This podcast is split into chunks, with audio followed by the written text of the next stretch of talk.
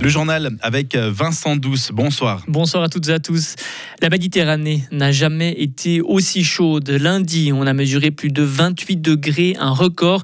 Et chez nous aussi, l'eau des lacs et des rivières se réchauffe. Michael Pfister et son équipe de l'école d'ingénierie de Fribourg tentent de mieux cerner ce phénomène. Ils s'intéressent en particulier au lac artificiel et étudient le lac de Schiffnon. Son projet, relever plein de données pour recréer sur son ordinateur une sorte de jumeau digital du lac. Ça veut dire avec le changement climatique, on sait par exemple que les températures ils augmentent. Alors on peut donner ça à l'ordinateur aussi. On augmente les températures de l'air, le rayonnement qui change, etc. Et puis on regarde comment le lac qui réagit, comment le modèle réagit. Ce qui est intéressant dans le contexte du changement climatique, ce sont les extrêmes. Les journées de canicule, quelle est la température maximale de l'eau? Quelle couche est affectée parce que pour tout ce qui vit dans le lac, il y a comme des seuils. Les poissons, ils supportent des températures maximales. S'il fait plus chaud, il y a des parasites qui sont là, qui peuvent tuer les poissons où il n'y a pas assez d'oxygène. Si l'eau est chaude, il y a moins d'oxygène dissous dans l'eau.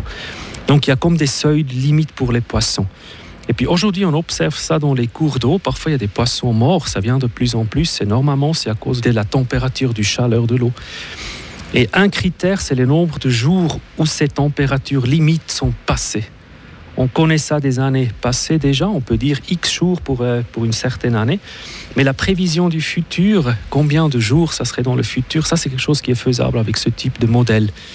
Et puis on peut dire la tendance est peut-être que dans 50 ans, les jours critiques qui dépassent ce seuil, ils se doublent ou ils se triplent, ou je sais pas, on va voir ça. Et ça c'est un grand effet sur, sur tout ce qui vit dans l'eau. Et à terme, l'idée pourrait être de turbiner l'eau des barrages différemment pour rafraîchir les lacs artificiels. Et ce n'est pas la chaleur, mais une pollution qui a tué plus de 1000 poissons dans la Sionge. Deux kilomètres de cette rivière ont été pollués hier. On ne sait pas quel produit a pollué l'eau. Des analyses sont en cours. La, la police déconseille de pêcher dans la Sionge pendant encore deux semaines. Votre chien caché sous le canapé du salon. Toute votre famille mange une raclette à table et dehors le bruit des pétards. Ce week-end, des pétards et des feux d'artifice vont être lancés à l'occasion de la fête nationale le 1er août. Et pour aider votre chien ou vos autres animaux de compagnie à supporter ces bruits, l'association 4 pattes a publié quelques conseils. Timothy Montavon. Commençons par le plus évident, ne surtout pas emmener votre animal sur les places de fête ou près des lieux de tir. Si vous avez un chien, évitez de le promener dehors tant que les explosions résonnent. Pour protéger votre compagnon, le garder dans une pièce aux fenêtres et volets fermés. Si possible, allumer la télé ou la radio pour les isoler au maximum des bruits à l'extérieur. Un piège à éviter, ne pas trop câliner l'animal car cela lui envoie le message qu'il a raison d'avoir peur et peut donc renforcer ce sentiment chez lui. Il faut donc rester calme et distant pour bien lui montrer qu'il n'a aucune raison raison d'être effrayé. Pour le rassurer, essayez plutôt de le distraire avec un jouet ou des friandises. Des remèdes homéopathiques ou des fleurs de bar peuvent aussi être efficaces pour le calmer. N'utilisez de vrais tranquillisants que si l'animal est vraiment paniqué et seulement après avoir consulté un vétérinaire. La meilleure solution reste de pouvoir placer l'animal à bonne distance du bruit, idéalement de quitter votre domicile le temps du 1er août. Par souci pour les dégâts causés dans la nature, la ville de Fribourg a depuis peu définitivement renoncé au tir de fusée. Merci Timothy. Et ironie du sort, l'initiative populaire pour une limitation des feux d'artifice pourrait bien obtenir les 100 000 signatures nécessaires le jour de la fête nationale.